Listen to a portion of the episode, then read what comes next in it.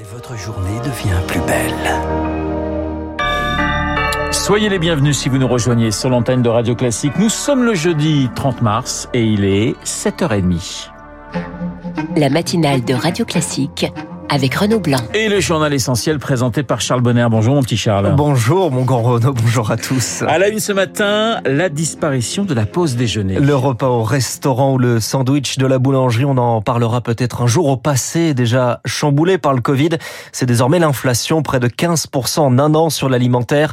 Alors pour faire des économies, direction le supermarché. C'est le reportage à Clichy, près de Paris, de Léonard Cassette. Midi et demi dans ce quartier d'affaires. Pourtant, le restaurant d'Amir est vide. Seulement deux personnes sont installées en terrasse. On voit beaucoup, beaucoup moins de monde. Avant, on faisait à peu près 120 couverts. Actuellement, on est, on va dire, 60, 80, quoi. Par exemple, le plat du jour ici, c'est combien? On propose 12,90. Et aujourd'hui, c'est quoi? Il y a des côtes d'agneau grillées, par exemple. Il y a du couscous royal. Clément, lui, est cadre dans les énergies renouvelables. Il travaille à 50 mètres d'ici pour un peu plus de 2000 euros net par mois. J'aime bien manger, mais c'est important d'être responsable dans le, le, prix que je mets dans, dans mes repas. Est-ce que je peux vous accompagner?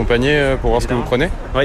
Désormais, c'est déjeuner à la pizzeria, c'est terminé. Récemment, les prix ont augmenté de 1,5 euros. Ça fait une augmentation de 10%. Ça m'a fait reconsidérer les choses. Il achète son repas au supermarché. J'essaye de regarder aussi le prix en dessous de 10 euros. Il y a du poisson, il y a du chou, un peu de fèves, un plat qui est agréable à manger. Et tout ça pour 9,99 euros.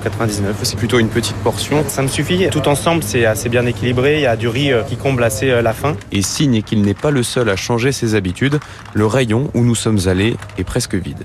Et on les trouvait dans les rayons, les pizzas Buitoni à l'origine d'un scandale sanitaire. Un an après réunion ce matin entre la direction et les salariés d'une des usines à Caudry dans le Nord, le propriétaire Nestlé pourrait annoncer la fermeture définitive du site qui emploie 200 personnes. Un autre symbole de la crise du prêt-à-porter, c'est désormais l'enseigne Pimki qui va supprimer 257 postes et fermer 64 magasins d'ici 2027. Charles en plein mouvement contre la réforme des retraites, CGT change de chef. Et ce sera probablement une chef, une nouvelle secrétaire générale, les deux favorites pour succéder à Philippe Martinez, son mari Buisson et Céline Verzelletti.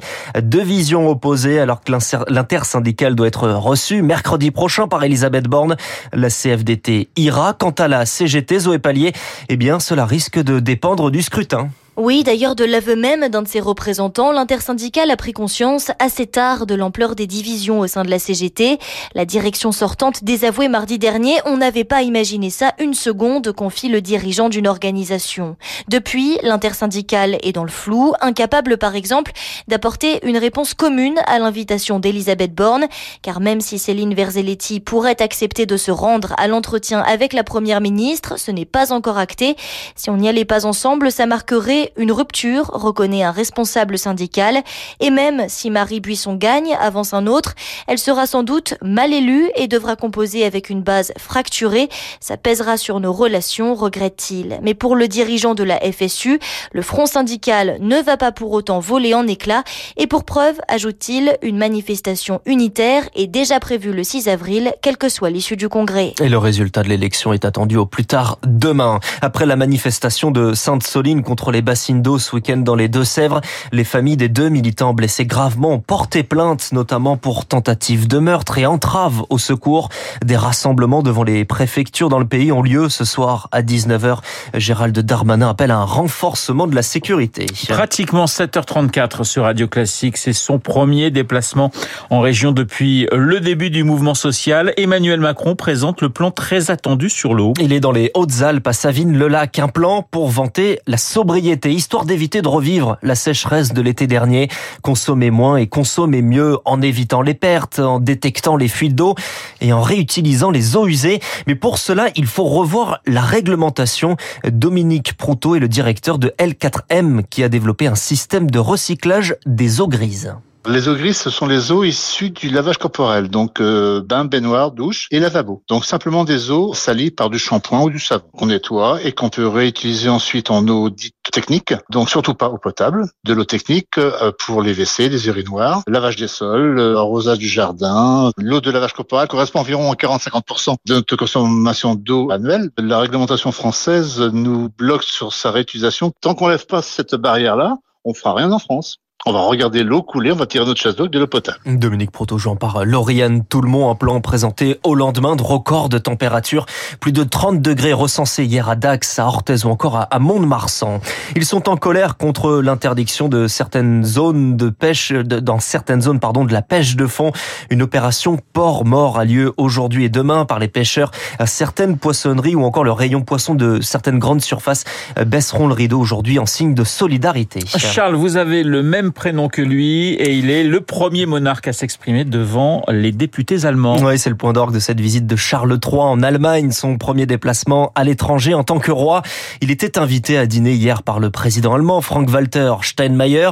Aujourd'hui, le programme est chargé, il est symbolique et il est salué par la presse allemande. C'est la correspondance à Berlin de Lisa Hör. Le roi est en mission pour l'Europe, peut-on lire dans le Handelsblatt, principal quotidien économique allemand. Et qui de mieux que Charles III pour cette mission?